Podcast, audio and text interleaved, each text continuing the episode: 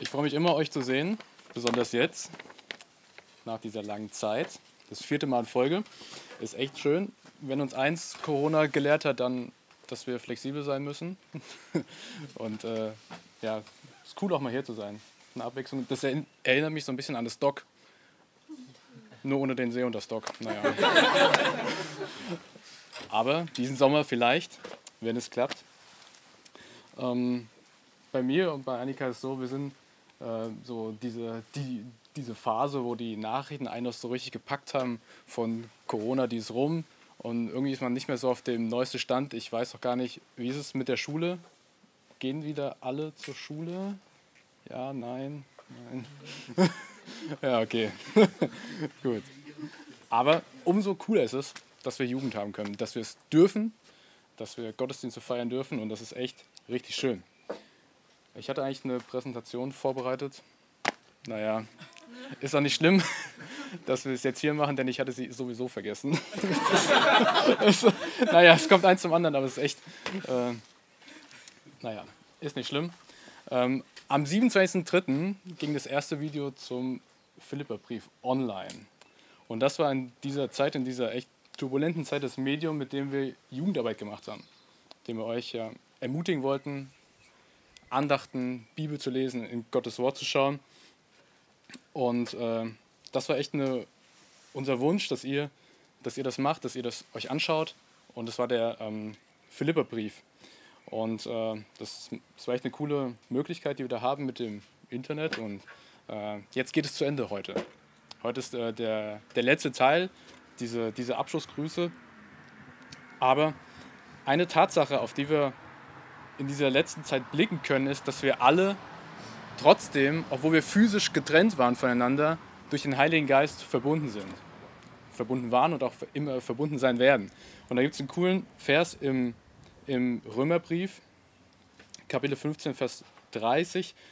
Ähm, Geschwister, wir sind durch die Liebe, die der Heilige Geist wirkt, miteinander verbunden. Deshalb bitte ich euch im Namen von Jesus Christus, unserem Herrn, dringend darum, mir kämpfen zu helfen indem ihr euren Gebeten vor Gott für mich einsteht. Also das schreibt Paulus. Und das ist echt gut zu sehen. Zum einen diese Verbindung durch den Heiligen Geist über Grenzen hinaus. Und Paulus wusste da, wo er das schreibt, dass er Herausforderungen ins Auge blickt. Also da werden Herausforderungen kommen. Und ich weiß nicht, wie es bei euch war in, den letzten, in, in der letzten Zeit, in den letzten Wochen, ähm, ob es da Her Her Herausforderungen gegeben hat.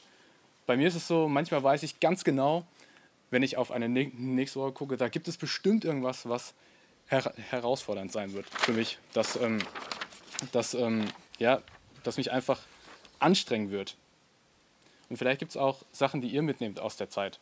Vielleicht ist es das verlorene Schuljahr, manche bezeichnen es so.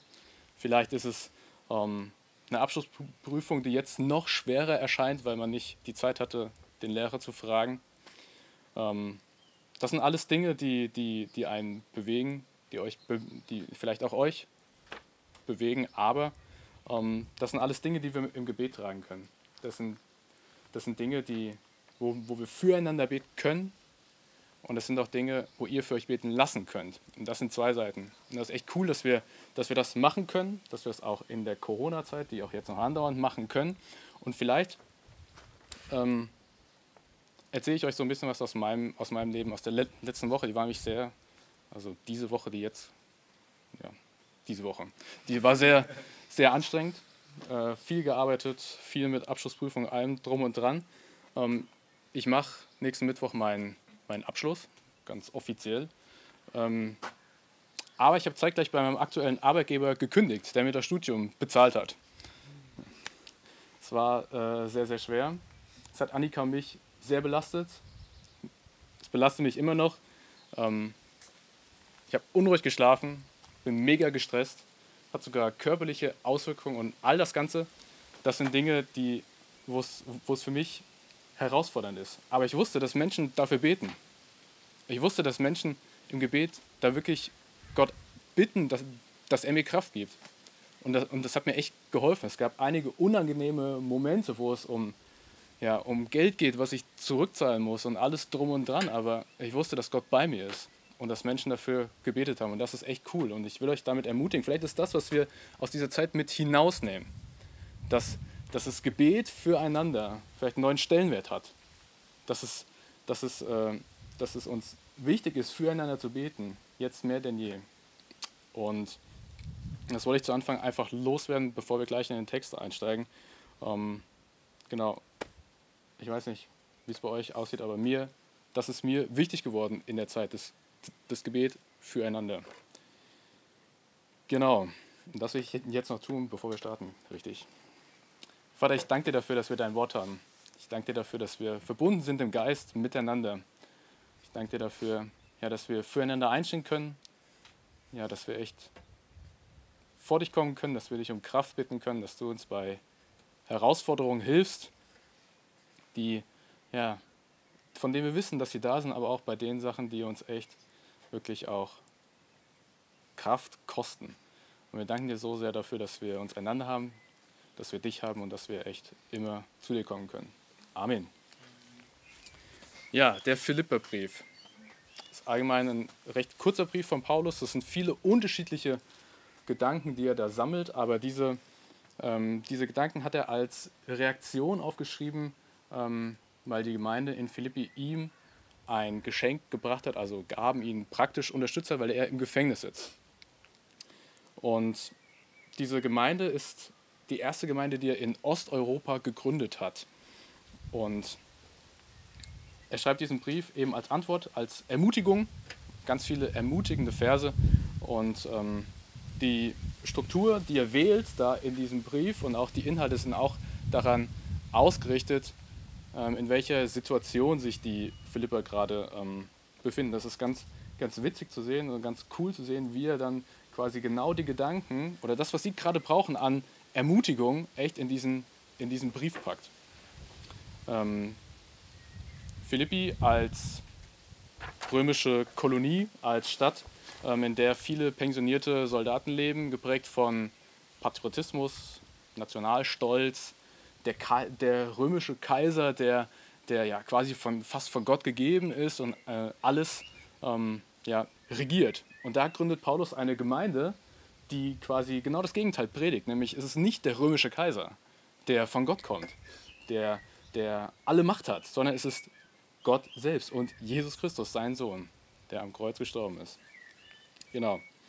Und deswegen schreibt er in den Brief als Ermutigung daran festzuhalten, diesen Weg treu zu bleiben, dass sie sich Jesus Christus als Vorbild nehmen. Und er möchte nicht nur die Gemeinde damit ermutigen, sondern auch uns damit ermutigen. Und das Interessante ist, wenn wir uns jetzt überlegen, in welcher Zeit wir leben, heute, gerade hier. Die Gesellschaft ist noch, ja, ist sehr geprägt von Individualismus, ist geprägt von ähm, Hauptsache, ich kann mich frei entfalten, mein Leben feiern. Keiner hat das Recht, mich irgendwie zu hinterfragen. Und wenn es dem anderen schlecht geht, naja, dann hat er wahrscheinlich nicht in der Schule aufgepasst und der arbeitet nicht hart, hart genug. Und in Philippi war es eben Nationalstolz, Patriotismus und bei uns ist es in der Gesellschaft der Lifestyle, der unser eigenes Verlangen stillen soll. Das sind zwei verschiedene Themen, aber an sich ist genau dasselbe, inhaltlich. Und deswegen passt es auch so gut, dieser Brief in die aktuelle Zeit. Ist einfach nur 2000 Jahre, Jahre später. Die Themen haben sich geändert, aber im Kern ist es genau dasselbe. Und daher ermutigt Paulus uns auch uns. Er gibt der Gemeinde viele Hinweise, ähm, wie ein Leben aussehen kann, das dem Vorbild Christi folgt. Er gibt viele Hinweise, wie es bei ihm ausschaut, wie er es versucht. Er gibt auch praktische Hinweise. Er nennt zum Beispiel Timotheus, Epaphroditus. Ähm, er hat ihm auch das Geschenk überbracht und das Ganze nutzt er, um in diesem Brief, da gibt es so ein, ein Teil, das sind sechs Verse, das ist so eine Art Gedichtform, der wird auch der Philippe Hymnus genannt, ganz offiziell. Und äh, mit dem möchte ich einsteigen, das ist in Philippa 2, die Verse 6 bis 11. Ihr könnt gerne eure Bibel aufschlagen. Wie gesagt, ich hatte es eigentlich an der Leinwand dabei. Naja. Er, der Gott in allem gleich war, auf einer Stufe mit dem Stand, nutzte seine Macht nicht zu seinem eigenen Vorteil aus. Im Gegenteil, er verzichtete auf alle seine Vorrechte und stellte sich auf dieselbe Stufe wie ein Diener. Er wurde einer von uns, ein Mensch wie ein anderer. Aber er erniedrigte sich noch mehr. Im Gehorsam gegenüber Gott nahm er sogar den Tod auf sich. Er starb am Kreuz wie ein Verbrecher. Deshalb hat Gott ihn auch so unvergleichlich hoch erhöht und hat ihm als Ehrentitel den Namen gegeben, der bedeutender ist als, jeden, als jeder andere Name. Und weil Jesus diesen Namen trägt, werden sich einmal alle vor ihm auf die Knie werfen. Alle, die im Himmel, auf der Erde und unter der Erde sind. Alle werden anerkennen, dass Jesus Christus der Herr ist und werden damit Gott, dem Vater, die Ehre geben. Das ist das zentrale Element, das Vorbild Jesus Christus in diesem Brief. Und in diesen fünf Versen steckt so viel Inhalt drin, quasi das Evangelium in kürzester Form. Und ganz cool ist, ich habe so, so, so drei kleine Textstellen, die mir wichtig sind zu Anfang. Es ist zum einen, dass er war Gott in allem gleich. Also es gab nichts, was ihn von Gott un unterschied. Er war in, in allem gleich und das verleiht dem Ganzen eine besondere, ja fast schon Dramatik, wenn wir dann, dann lesen, dass er freiwillig zum Verbrecher wurde. Er wurde nicht nur Mensch, sondern er wurde sogar Verbrecher. Und Verbrecher sind, die werden ja aus gutem Grund physisch von der Gesellschaft getrennt, eingesperrt, weil sie der Gesellschaft Schaden zufügen. Und sogar in manchen Ländern der Welt auch noch umgebracht. Also der, der dir, der mir Freiheit geben will, wird verurteilt, von der Gesellschaft getrennt und umgebracht. Aber das hört sich, das, aber er war unschuldig und das macht das Ganze so dramatisch. Und zuletzt wird es keinen Menschen auf der Welt geben, der nicht anerkennt, dass Jesus Christus Gottes Sohn ist und ihm alle Ehre gebührt. Also es wird eine Zeit geben, da werden sich alle Knie, alle Knie beugen. Egal ob in Anbetung, in Ehrfurcht oder eben, weil sie anerkennen müssen, okay, das ist doch der Herr der Welt. Und das ist das Evangelium innerhalb von fünf Versen in Kurzform. Darum dreht sich alles. Und Jesus als Vorbild, selbstlos, mutig, folgsam, barmherzig, entschlossen, liebevoll, großherzig, vertrauenswürdig, treu und diszipliniert. Das sind nur wenige Beschreibungen. Man könnte noch viel, viel mehr anführen. Aber das ist das Vorbild, um das Paulus hier diesen ganzen Brief schreibt.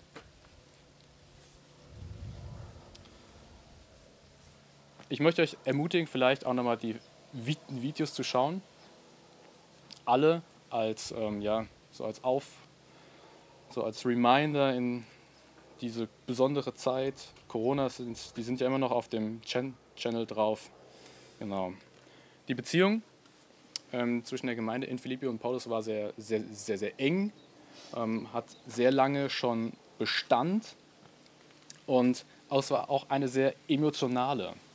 Denn wir lesen im dritten Kapitel, ich glaube in Vers 13, ja genau, in, in Vers 13, da ähm, warnt er sie zum Beispiel vor Menschen, die ja, sehr selbstsüchtig leben. Und das tut er unter Tränen, während er das schreibt. Also obwohl er sie nicht sieht, sondern nur im Gedanken bei ihnen ist, während er den Brief schreibt, rührt es ihn zu Tränen. Und das ist eine sehr emotionale Beziehung. Und, diese, und das ähm, prägt auch diesen letzten Abschnitt, diese letzten 13 Verse. Genau. Lasst uns mal in Kapitel 4 die Verse 10 bis 12 lesen. Ich habe mich sehr gefreut und bin dem Herrn dankbar, dass es euch wieder einmal möglich war, etwas für mich zu tun. Ihr hattet das ja die ganze Zeit über im Sinn. Doch fehlte es euch bisher die Gelegenheit dazu. Ich sage das nicht etwa wegen der Entbehrung, die ich zu ertragen hatte, denn ich habe gelernt, in jeder Lebenslage zufrieden zu sein. Ich weiß, was es heißt, sich einschränken zu müssen. Und ich weiß, wie es ist, wenn alles in Überfluss zur Verfügung steht. Mit allem bin ich voll und ganz vertraut. Satt zu sein und zu hungern. Überfluss zu haben und Entbehrung zu ertragen. Paulus startet hier mit, mit Dank, mit Freude in diesem letzten Abschnitt. Ähm, wir lesen kein Beklagen, kein Murren, nichts, was er vielleicht bei diesem Geschenk hätte vermisst oder so. Und ähm, dieses Geschenk hat die Gemeinde gemacht, weil sie erfahren hat, dass Paulus im Gefängnis sitzt. Sie hat nicht gezögert, sofort jemanden losgeschickt mit Sachen, die ihn versorgen. Und dieser Dank und diese Zufriedenheit schmücken diese letzten Worten und verleihen dem Ganzen echt eine, eine wunderbare Tiefe. Der Brief wird auch Brief der Freude genannt. Es gibt einen, einen sehr bekannten Vers, der steht in ähm, Philippa 4, Vers 4, glaube ich. Freut euch, was auch immer geschieht. Freut euch darüber, dass ihr mit dem Herrn verbunden seid. Und noch einmal sage ich euch, freut euch. Das ist wirklich so ein Vers, den, der begegnet einem ganz oft. Ähm, in der Elberfelder steht es noch ein bisschen anders übersetzt. Da steht, freut euch alle Zeit. Also immer. Es gibt eine ganz witzige Begebenheit, was ich mit diesem Vers verbinde. Ich wandere gerne und wenn man länger in den Alpen unterwegs ist, dann muss man auch irgendwo übernachten. Das macht man meistens auf so Berghütten. Ich weiß nicht, hat jemand schon mal in den Alpen auf einer Berghütte übernachtet? Habe ich mir schon fast gedacht, dass ihr euch meldet. ja, das ist äh, ganz, ganz witzig, denn ähm, es gibt eine Dusche, was zu essen und einen Schlafplatz. Mehr braucht man nicht in der Zeit. Ähm, man kann meistens zwischen Mehrbettzimmer und Matratzenlager wählen. Das Mehrbettzimmer kann man sich so vorstellen wie in der Jugendherberge, viele Stockbetten, vielleicht ein Waschbecken oder so. Das war's. Bei dem Matratzenlager ist es ein bisschen na, einfacher. Es ist das Ziel, möglichst viele Menschen auf möglichst kleinen Raum zu kriegen, damit sie einfach da schlafen können. Das, das sind einfach Matratzen, die nebeneinander liegen und man meldet sich an, bekommt eine Nummer und weiß nicht, wer neben einem liegt. Naja, es gibt auch die Matratze liegt nicht in einem Bettgestell, sondern einfach nebeneinander. So ist das halt. Und ähm, eines Morgens wachte ich auf, das ist in so einem Zimmer, ist echt morgens sehr, sehr stickig. Man kann die Luft schneiden quasi. Und ähm, ich habe ich hab dann morgens immer so meine Bibellese gemacht mit dem Handy und ich habe gemerkt, es, es, es regnet in Strömen. Wir haben direkt unter dem Dach gelegen und es regnet im Strömen. Und wir wussten, Mist, es hat gestern schon geregnet und es regnet heute und wir steigen jetzt in unsere nassen Sachen, in unsere nassen Schuhe und gehen weiter. Also kein Grund zur Freude. Ne? Und dann lese ich Philippa 4, Vers 4. Freut euch alle Zeit. Wie so wie so ein hier so. So nach dem Motto, jetzt freu dich doch mal. Äh, und ich habe mich ertappt gefühlt, dass ich meine Freude, die ich im Herz habe, von meinen äußeren Umständen abhängig gemacht habe. Also da, wo ich mich gerade befinde. Ja, und es ist krass, wie Paulus die, diese menschlichen Sorgen, die, die man hat, dem großen Geschenk Jesus Christus gegenüberstellt. Ähm, und seine Aussage bekommt noch mehr Gewicht, weil er sagen kann, dass er alles erlebt hat. Er hat Armut erlebt, aber er hat auch Überfluss erlebt. Also er weiß, wie es anfühlt, wirklich zu hungern und er weiß, wie es sich anfühlt, sich aussuchen zu können, was, was man isst, so wie es uns geht. Überfluss. Und wir Menschen sind manchmal doch sehr einfach gestrickt, weil, weil wir weil unser Handeln, äh, unser Handeln geprägt wird von den aktuellen Umständen, in denen wir uns befinden. Das heißt, aber Paulus ist auf einen anderen Grund der Freude aus. Die Freude resultiert nicht aus den Umständen, sondern die Freude kommt aus, der, aus, aus, dem, aus dem Ziel, aus dem Blick auf, auf das Ziel, nämlich die Ewigkeit mit Gott selbst und seinem Sohn. Und es ist einfach cool zu lesen, wie hier die Philippa ermutigt.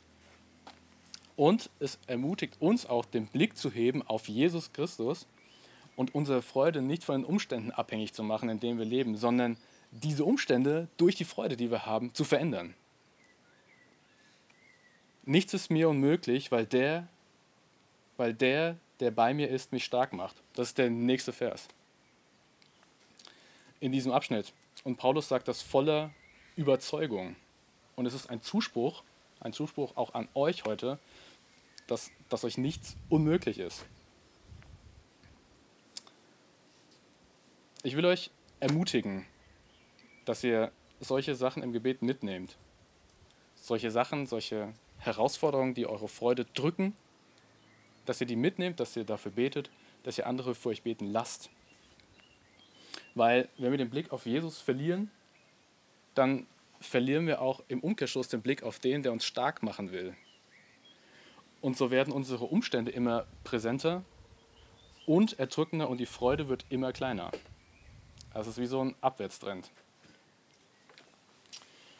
Schauen wir die nächsten Verse an, die Verse, die Verse 14 bis 16. Dieselbe Hilfsbereitschaft habt ihr ja von allem Anfang an bewiesen, liebe Philippe. Ihr wisst es selbst am besten nachdem ich euch das Evangelium verkündet hatte und dann aus der Provinz Mazedonien abgereist war, kam es zwischen euch und mir zu einem gegenseitigen Geben und Nehmen. Ihr wart die einzige Gemeinde, mit der es sich so verhielt. Ja, sogar als, als ich noch in Mazedonien war. Habt ihr mich mehr als einmal etwas zu meiner Unterstützung zukommen lassen. Wir, wir erfahren hier in diesen beiden Versen ein paar Hintergrundinformationen, die auch die Verbundenheit mit der Gemeinde ähm, begründen. Die Beziehung steht schon sehr lange und sie unterstützen und die Philippe unterstützen Paulus auch schon sehr lange und auch in einem, ja, in einem überdurchschnittlichen Maße. Sie tun das ähm, als einzige Gemeinde. Und Paulus hat viele Gemeinden gegründet und sie sind die einzige Gemeinde, die über eine längere Zeit hinaus ihn trotzdem noch weiter unterstützen. Und man könnte meinen, dass das ja so im Vergleich zu uns jetzt so, so nah nach Jesu Tod eigentlich das Feuer noch richtig brennen müsste. Aber es war nur diese eine Gemeinde, die ihn über einen langen Zeitraum hin unterstützt hat. Der nächste Vers, Vers 17. Denkt jetzt nicht, ich wäre darauf aus, noch mehr zu bekommen. Es geht mir vielmehr darum, dass der Gewinn, den ihr selbst von eurem Geben habt, immer weiter anwächst. anwächst. Wir können jetzt bei diesem Vers irgendwie den Eindruck gewinnen, dass Paulus versucht, sich irgendwie zu, zu rechtfertigen. Ähm, aber es ist, es ist ein ähm, anderen, es ist ein, ein anderer Grund, ein anderer Effekt, den er da nennt, nämlich es hat einen Effekt auf den Geber. Er spricht von einem Gewinn und es kann komisch rüberkommen, wenn wenn man etwas ja, ja, spendet, dass man da ähm, noch einen Gewinn von haben soll. Dass wenn man etwas Materielles gibt, dass man dann irgendwie äh, ja, besser dasteht.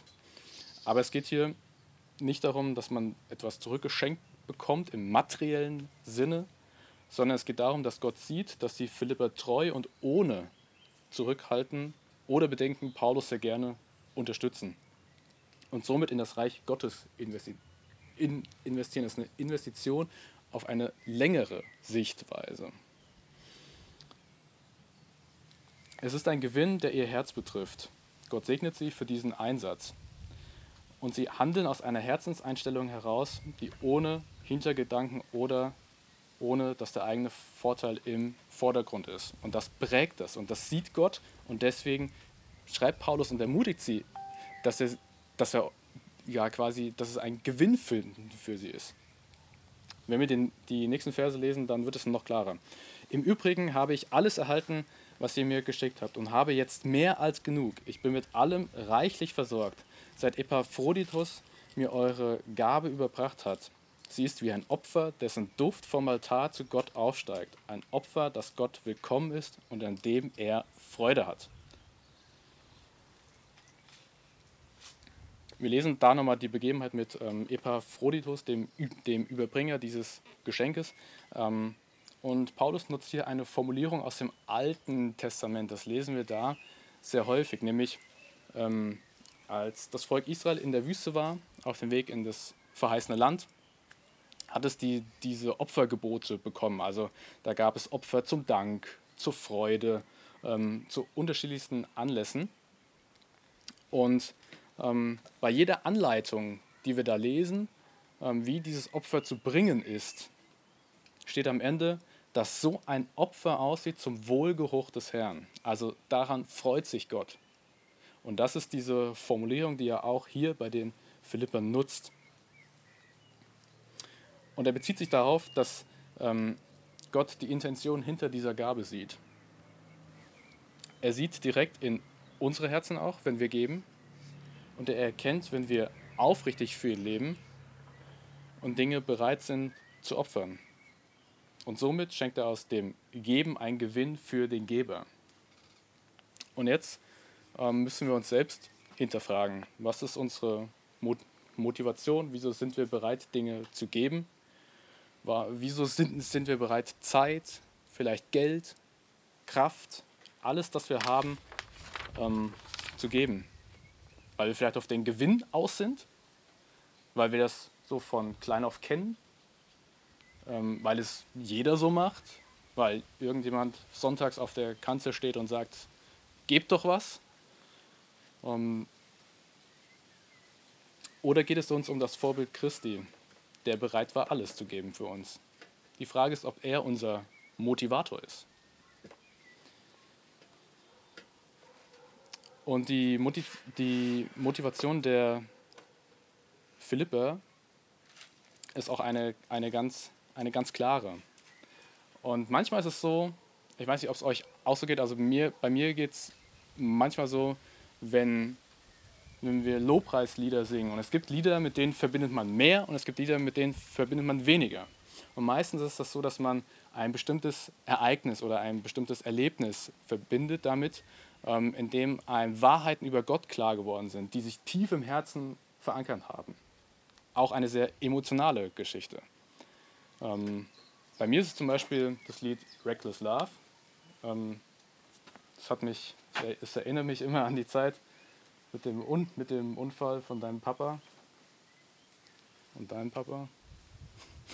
Ähm, reckless als Übersetzung rückhaltlos bisschen kompliziert, die Formulierung, aber es gab nichts, was Gott hätte davon zurückhalten können, alles zu geben für dich. Und das ist die Bedeutung dahinter.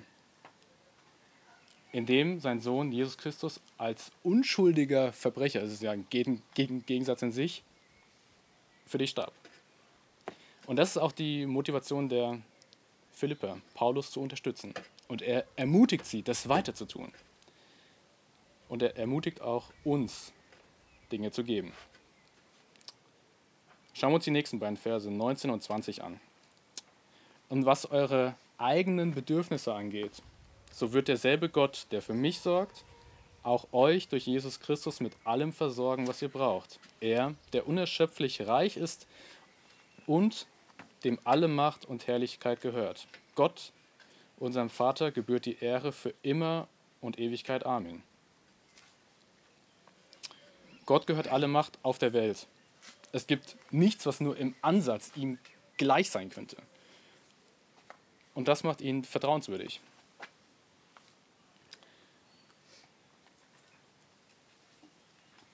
Wir sehen hier Parallelen zu den Umständen, in denen wir uns manchmal befinden, die uns Angst einjagen, die uns kraftlos erscheinen lassen.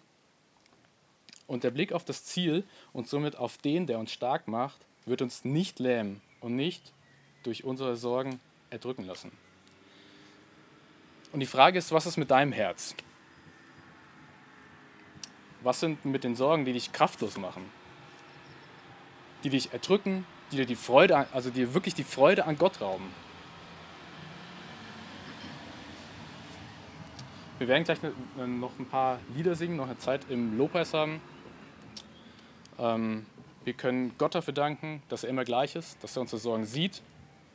Ähm, wir können ihm die Anbetung und Ehre bringen, die ihm dafür gebührt, dass er seinen Sohn gesandt hat, der uns jetzt ein Vorbild ist. Und im letzten Vers übermittelt äh, Paulus noch Grüße von anderen Geschwistern und er segnet sie. Grüßt jeden einzelnen Gläubigen im Namen von Jesus Christus. Die Geschwister, die bei mir sind, lassen euch grüßen. Auch alle anderen Gläubigen hier schicken euch Grüße, besonders die, die im Dienst des Kaisers stehen. Die Gnade des Herrn Jesus Christus sei mit jedem von euch. Was bleibt von diesem Brief? Was bleibt von diesem Brief in dieser besonderen Corona-Zeit?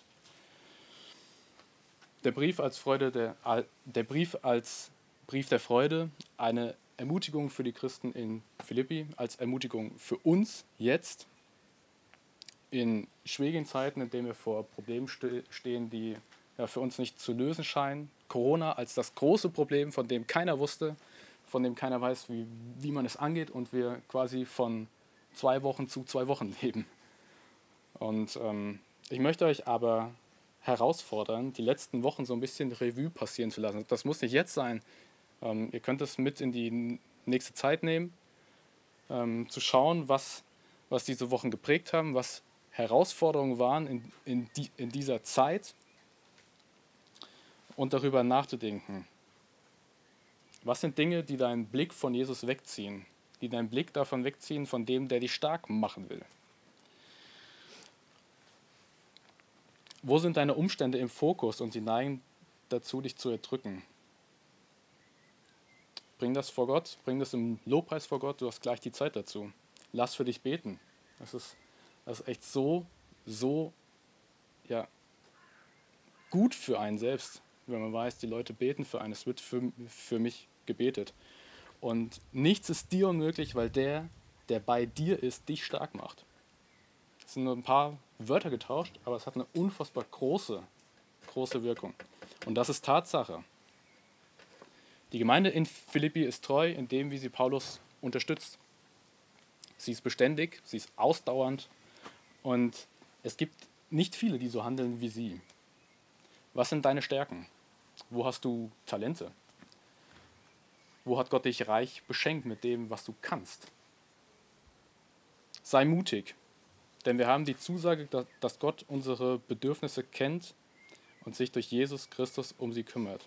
Nimm dir Jesus als Vorbild und setze dein, deine Stärken für andere Menschen ein, in deinem Umfeld. Ich kann nur sagen, dass kleine Dinge echt viel, viel bewirken. Und Ermutigungen auszusprechen, das müssen keine großen ja, Ansagen sein, das sind kleine Dinge. Und die Menschen in deinem Umfeld werden es merken. Die werden merken, dass, dass du eine Motivation hast, die entgegen der Gesellschaft ist. Und das ist Jesus Christus.